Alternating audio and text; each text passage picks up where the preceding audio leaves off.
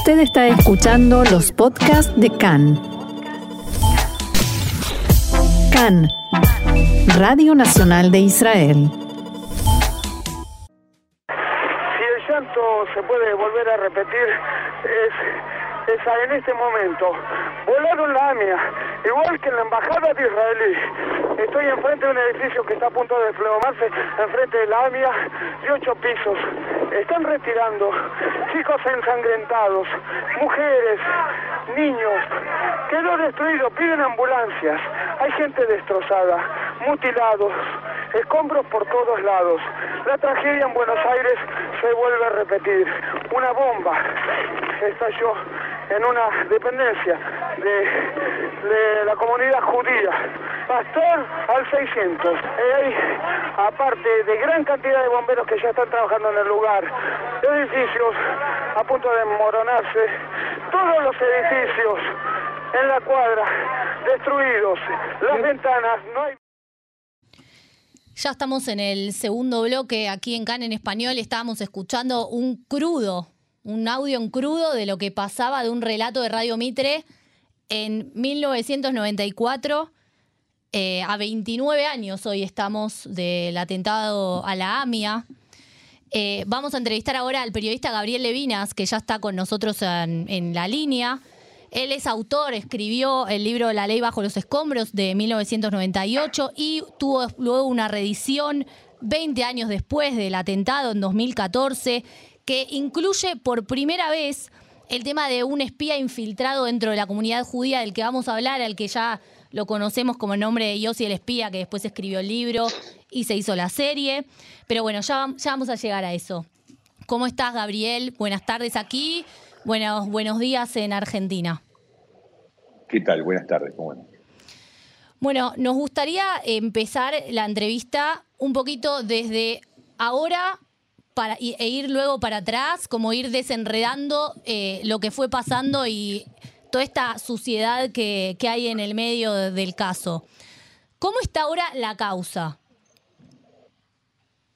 La causa tiene, tiene, ha tenido siempre una especie de mecánica de que cuando llegaban los aniversarios se activaba y después se desactivaba. Y la causa siempre giró a partir de eh, lo imposible. Es decir, digamos, acá estalló una bomba a la mañana, un 18 de julio, y la bomba eh, inmediatamente se empezó a convertir en una cosa con, con un manejo más político que, que, que, buscar la eficacia en la investigación real, más allá de a quién le convenga o no le convenga el resultado de esa investigación. Hmm. Eh, entonces, eh, es imposible. Yo entiendo tu propuesta, me da la sensación de que, de que lo, inclusive lo de Nisman, es, es, es, en pequeño se repite lo de la AMIA. Es decir, una, una fuerte intervención de fuerzas de, de, seguridad, servicios de inteligencia y demás, en el encubrimiento y posiblemente en la producción del atentado. Eh, en ambos casos, quiero decir, ¿no? Eh, sí. Pero, y justamente, digamos, es cierto que la policía o las fuerzas de seguridad argentinas suelen tener bastante ineficacia en algunas investigaciones, pero también es cierto que gracias a ese, gracias a esa suposición que tenemos todos de que son bastante ineficaces, hmm. ellos usan la ineficacia para encubrir. Es una forma genial, clara, de hacer un encubrimiento. Digamos, cualquier persona que mira la ley y el orden por televisión o cualquiera de las series que de, de CSA Miami, o todas sí. esas cosas, uno ve cómo se maneja la escena del crimen. Es decir, que no hace falta hacer un doctorado en, en criminología para saber cómo tenés que manejar una escena del crimen. No, primero no pisás, no entra nadie que no sea del equipo médico forense, entran con guantes, entran, es decir, todo el mundo sabe cómo se maneja una escena de crimen sí. para no alterar el sistema probatorio. Porque si vos arruinás las pruebas, es muy difícil condenar a alguien sin pruebas. Después necesitas las pruebas. Mm. Entonces, lo primero que se hace, eh, tanto en el, en, el, en el, caso de Nisman como en la embajada, eh, como en la, con, la, con la AMIA, eh, lo primero que se hace es permitir que cientos de personas que no tienen nada que ver con el hecho caminen por el lugar. Claro. ¿Sí? primero lo peligroso que esto era. Segundo, eh, lo, lo, absurdo que esto era.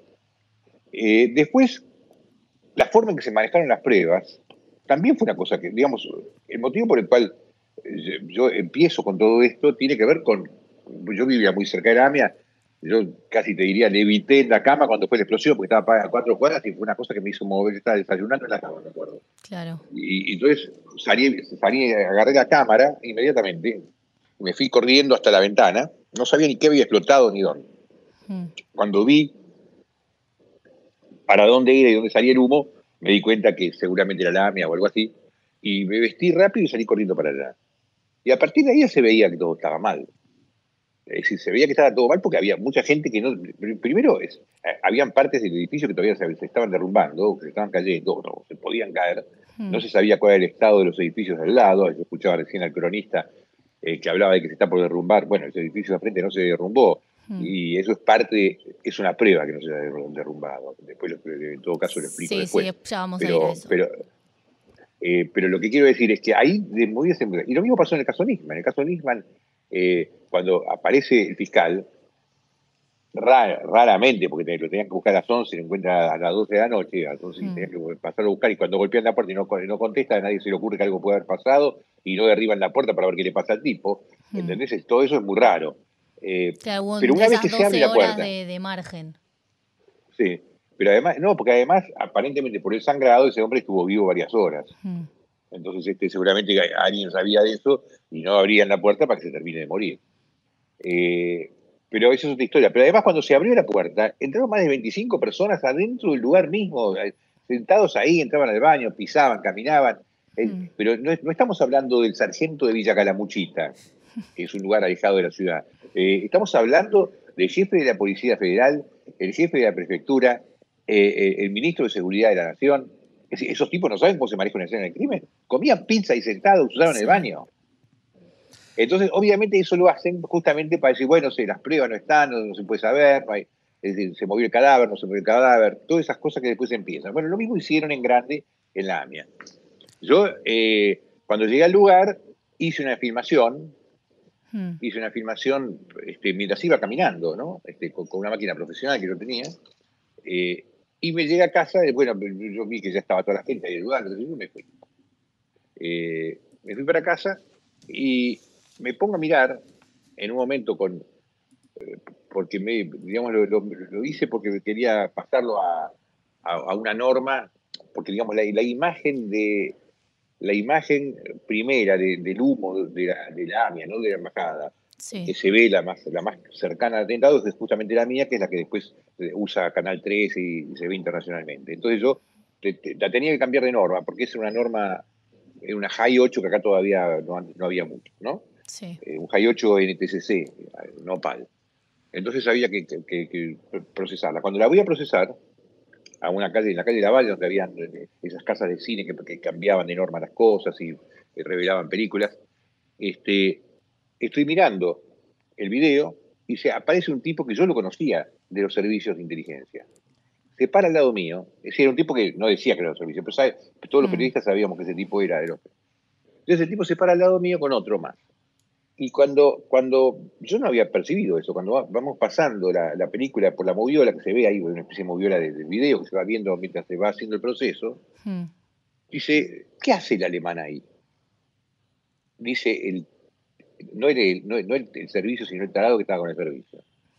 Digo tarado porque realmente el tipo reveló algo que yo no me había dado cuenta. Entonces dice, pasalo de nuevo, dice el otro.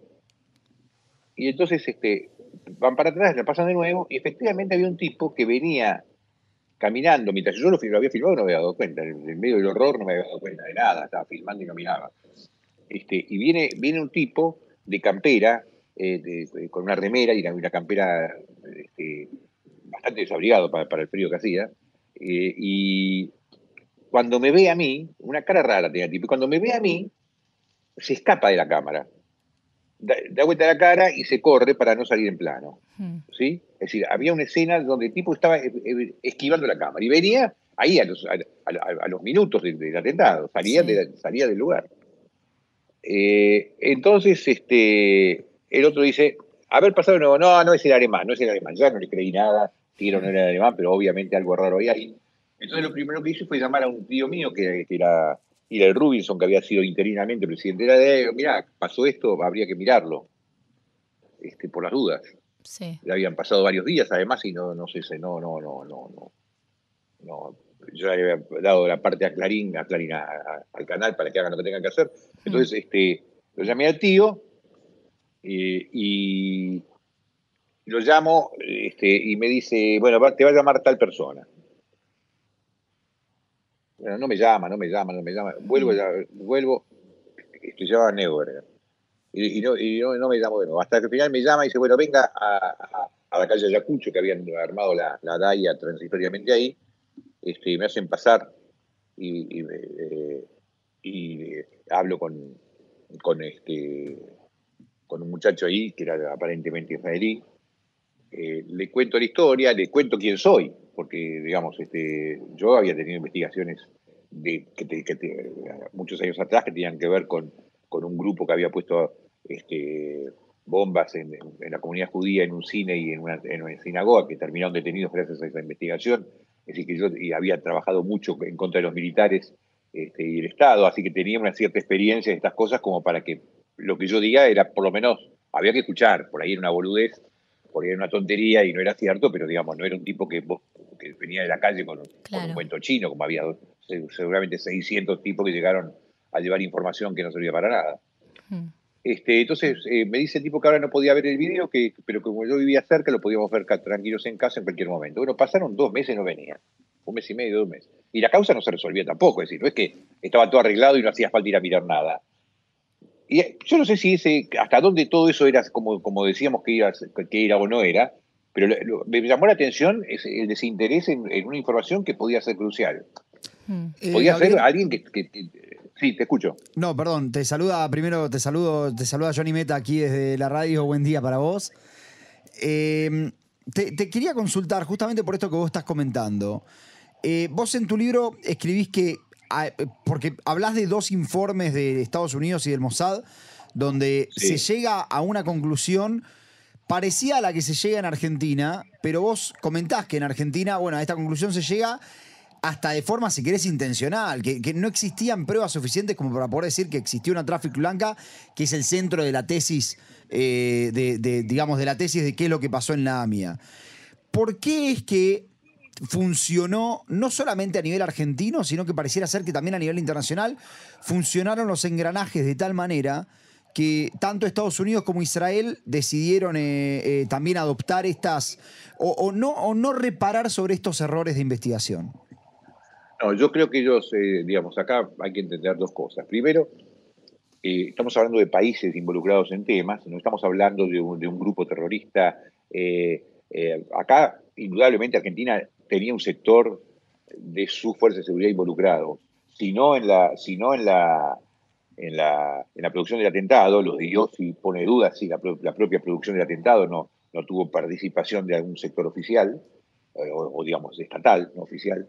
Este, pero entonces acá lo que se trata es de que si vos eh, vas o no vas en contra de un país, que es un país aliado en teoría, que es un país este, donde hay, millones de, habían cientos de miles de judíos, donde que se hace negocio con el país, con Israel. Entonces, si, Argentina no tiene la voluntad de resolver la causa, no la tiene, realmente, claramente nunca la tuvo, entonces vos puedes decir, bueno, me peleo con Argentina porque no resuelven, o me hago el idiota y de paso lo uso para, para mi beneficio y chao. Es decir, son decisiones estatales que uno puede estar o no de acuerdo, le puede parecer este, no ético, pero yo me imagino que si la gente del Mossad ve que, las fuerzas de seguridad le tiran información que saben ellos que es falsa, que no cierra, que es absurda, este, ¿qué van a hacer? ¿Va a decir, estos tipos nos están mintiendo, se van a pelear con la policía de acá? Tienen, ellos se tienen que basar sobre la base, porque ellos no pueden venir acá a investigar, ellos pueden venir a asesorar.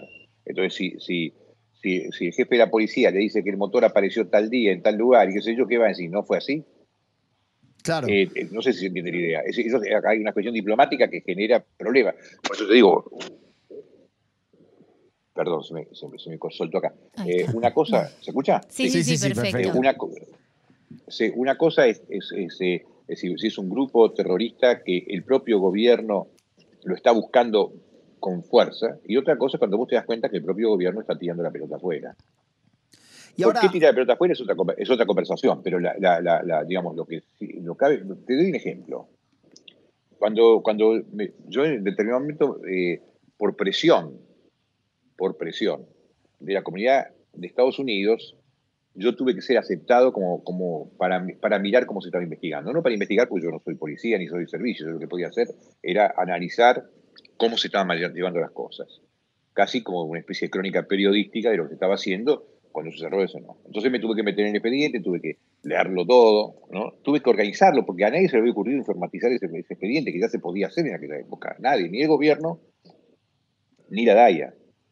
¿No? Es decir, tenían, tenían cantidad y cantidad de tomos de fotocopias malas, que a veces no se podían ni leer, del contenido del expediente, que nadie leía. Y todos pensaron que eso se iba a manejar políticamente. Y la verdad es que vos primero tenés que decir qué pasó. ¿Qué pasó significa cómo fue la explosión exactamente? Es decir, bueno, es lo mismo buscar un tipo que, que, mató a otra con, con, una 38 que si la mató con una ballesta. Es decir, no sabes a quién meter preso. Si murió con una ballesta, tenés que buscar a alguien que haya comprado una ballesta, que se lo haya visto con una ballesta, que haya estado cerca del lugar. Es lo que se llama la, la materialidad del crimen y después la responsabilidad. Si vos no, tenés determinado exactamente qué pasó, muy difícilmente puedes meter preso a nadie, si vos ni siquiera sabés exactamente cómo fue la explosión. Entonces yo creo que acá tenemos el primer problema. Yo había analizado este, cientos, yo no me acuerdo cuántos, pero me la pasé, yo aprendí a usar Internet cuando nadie lo usaba, pero, por esta situación. Este, entonces empecé a mirar y a buscar información sobre otros atentados en el mundo, eh, con coche bomba. Y siempre, inevitablemente, en el momento, después de la explosión, el coche bomba estaba ahí.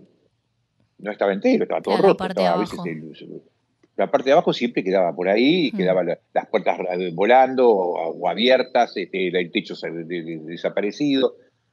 Es normal porque es una bomba lenta, no son bombas, este, las bombas que derriban edificios en general se usan nitrato de amonio, amonal, ese tipo de cosas que son, hacen una especie de pequeño temblor, que eso es lo que derriba enteramente a las paredes, porque después el C4 es una cosa mucho más puntual que rompe, destruye el metal más rápido. acá se usa el, amonal, y se usó el amonal.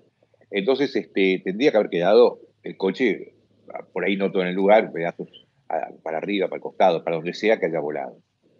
Este, y después de meses de búsqueda, lo único que había aparecido era el 7% de un auto.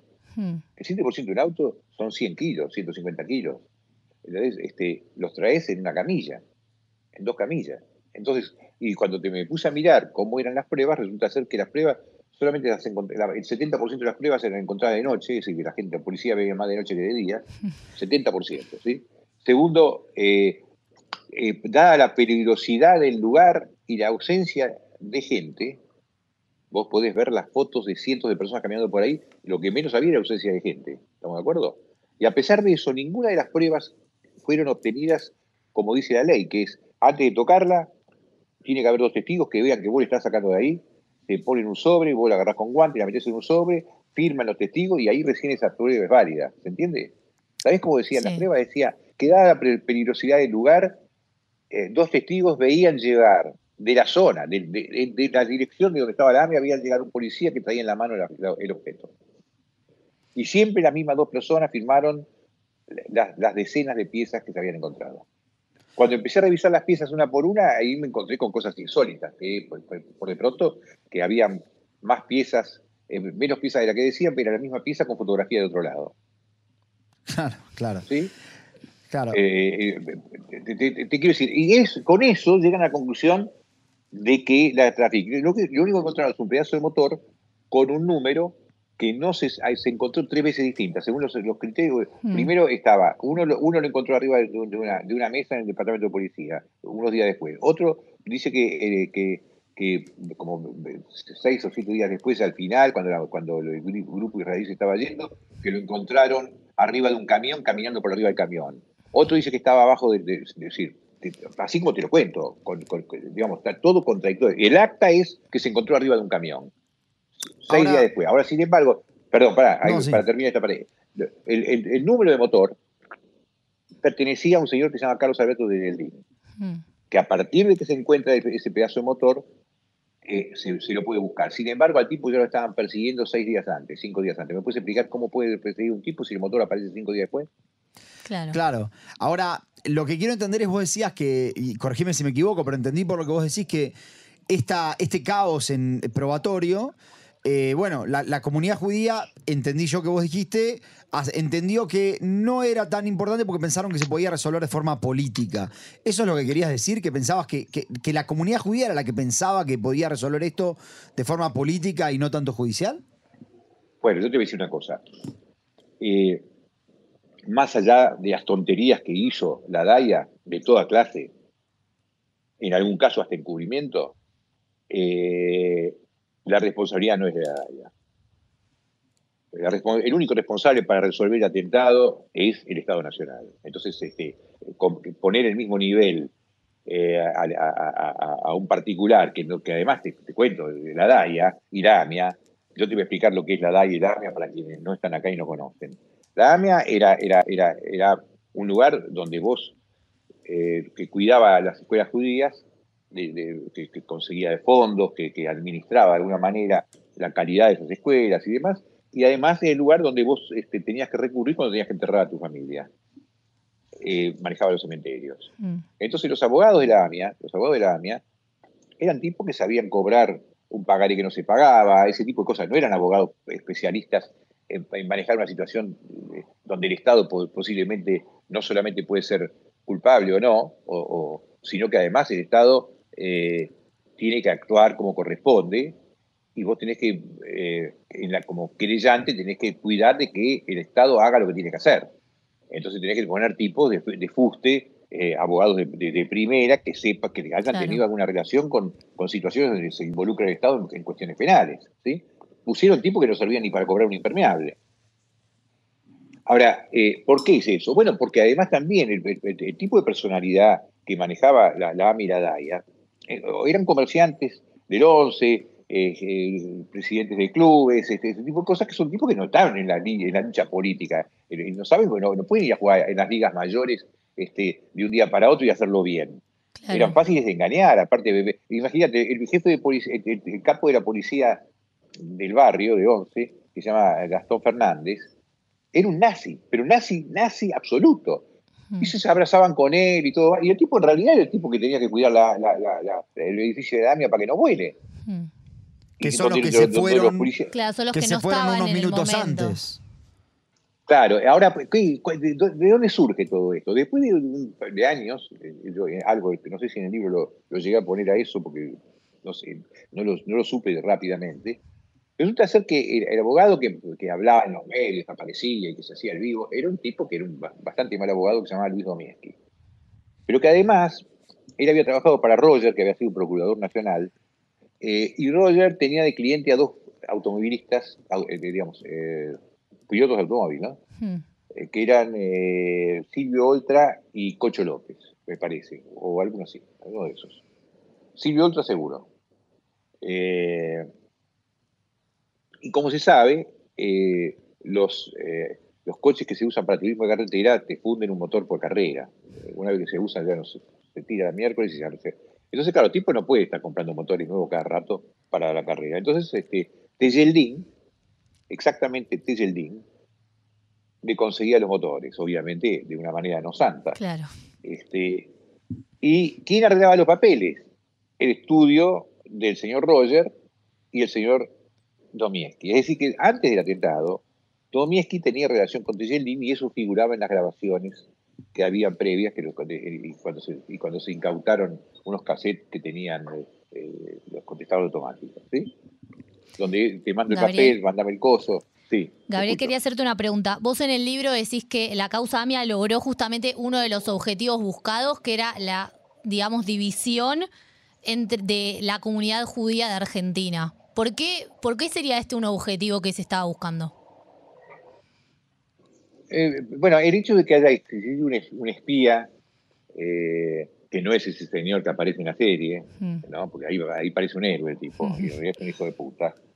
Eh, ese señor fue puesto por el gobierno nacional y fue plantado porque, bueno, es decir, ¿dónde pones un espía? En lo del enemigo, ¿sí?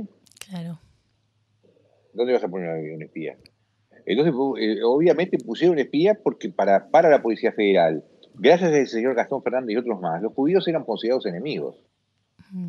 Este, si se estudiaba todavía en el momento del atentado en, en la, en la- en- en la parte de inteligencia, en una cosa que se llama CAPE, Centro de Adiestramiento de la Policía, que estudiaba el plan Andinia, que no sé si ustedes saben que es una idea de que los israelíes van a venir a tomar la Patagonia, ¿no? Este, y los protocolos de Sabio de Sion, que era un infundio terrible contra la comunidad judía. Se estudiaba eso como parte del, programa de estudios de ese lugar. Es decir, todos ah, la, fuerza superior de la, policía pasan por ahí y estudian los protocolos de Sabio de Sion. ¿Vos te das cuenta de la locura? Eso pasaba todavía en ese momento. Y después la AMIA le creía lo que le decían estos tipos. y, se metió un tipo que, perdón, el tipo este llegó a ser, el tipo este llegó a ser eh, secretario de la Organización Sionista Argentina, de Actas, ¿sí?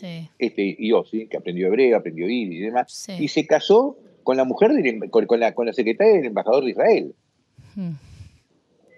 Espía exitoso. Sí, terrible. Espía exitoso. No, no, solamente exitoso, sino que además él, a mí me confesó, lo tengo grabado, lo tengo todo, que él creía que la información que él suministró sirvió para cometer el atentado. Ahora, eh, Gabriel, una pregunta. Yo quiero entender eh, por qué vos, escribís en el libro que, que, Hezbollah de hecho hace un aviso diciendo se va a venir, eh, vamos a, exportar el conflicto. Tengo acá la textual, vos decías, este, eh, una nueva guerra abierta se empieza contra Israel que no tendrá lugar solo en Medio Oriente. ¿Por qué en Argentina? ¿Por una cuestión de infraestructura, de facilidad? ¿Qué, ¿Por qué en Argentina? Bueno, yo lo primero que te quiero decir es una cosa que por supuesto parece que va a contradecir todo lo que yo pienso y digo, y no es así. Porque yo eh, no tengo una, teoría concreta de qué es lo que pasó, de, cómo fue exactamente todo y quién lo planeó y todo eso. Yo mm. solamente tengo las dudas y te las cuento, ¿no? Además, eh, contra las certezas que tienen todos los tipos que hicieron mierda la causa. Claro. Yo creo que yo, yo, aparte yo por una cuestión de personalidad, si, si, si un día yo no tengo dudas y no tengo miedo, es un día, lindo día para quedarse en casa. Este, entonces, yo te digo, desde la duda, yo pienso lo siguiente. La teoría oficial dice así. Viene un señor de Irán, lo va a ver al señor Tejeldín y le dice, necesito un auto para cometer un atentado en la AMIA. Yo tengo uno buenísimo, le dice Tejeldín. Hmm. Y le vende uno que está a su nombre. No le vende uno cualquiera que robó, que era un tipo que robaba coches todo el día. Le da uno que estaba a su nombre, que estaba legalmente a su nombre. Primera pregunta, ¿por qué el iraní le va a contar al tipo para qué quiere coche? Claro. ¿Para qué necesito decir? En todo caso lo mato. el día que me da el coche le pego un tiro en la cabeza. Pero ¿para qué necesito? ¿Y por qué tengo que decir para qué? ¿Cómo voy a revelar el objetivo de una operación antes de hacerla? Que es un, los tipos tienen 3.000 años de historia los iraníes. que son tan tarados. Entonces, eh, eh, entonces, pero entonces tipo encima, el tipo, un tipo que es ladrón de autos, que lo único que hace es doblar autos, robaba coches que eran parecidos a papeles que, de coches que ya no servían y cambiaba el papel y se lo ponía al coche nuevo, robado. Lo hacía todo el tiempo. Entonces el tipo va a agarrar el coche ese y se lo va a entregar sabiendo cuál es el objetivo del coche. Bueno, la teoría oficial se basa en eso. Claro. Está bien. ¿Por qué tiene que predecir? Eh, eh, es toda una locura, ¿entendés? Es toda una locura. Entonces, eh, ahora, si fue Irán o no fue Irán, puede ser. Lo que también te puedo decir es esto. había unas alertas rojas en su momento sobre varios iraníes. Uno de ellos era un tal Soleimanpur, ¿sí? Hmm. Es detenido en Inglaterra. Entonces, cuando, y yo conozco, perdón, a quien llevó los papeles para allá, que es un tipo de servicio diplomático, que no voy a dar el nombre para no joderlo, pobre hombre. Él revisó eso y le pareció que estaba todo mal. Él lo entregó porque era su obligación. Cuando el juez, ante pues, pues, cualquier país te puede pedir la extradición de alguien para joder porque, porque quiere matarlo, por, no sabés por qué. Entonces vos no entregás a un tipo si no existen causas reales que justifiquen que vos, que vos como, como, como un país neutral en esta situación, tengas que determinar lo mando o no se lo mando a este tipo a la Argentina. Entonces el juez revisa. Cuando revisa, el juez dice que no existen ninguna de las, de, las cosas que justificarían una extradición. Es decir, que no había nada, que era lo que había, era el informe de inteligencia, que, la gente del Mossad o, Pepito o Juancito dijeron tal cosa que por lo tanto suponemos que fueron ellos. Digamos, eso, eso no es nada, son un tipo que te cuenta, que te cuenta, que te cuenta, digamos. Una cosa es encontrar, el día tal estuvo acá, acá está la foto, acá está los huellas, acá, acá están los testigos que lo vieron entrar, digamos. No había nada de eso, ¿entendés? Claro. Entonces, yo, no digo que irá...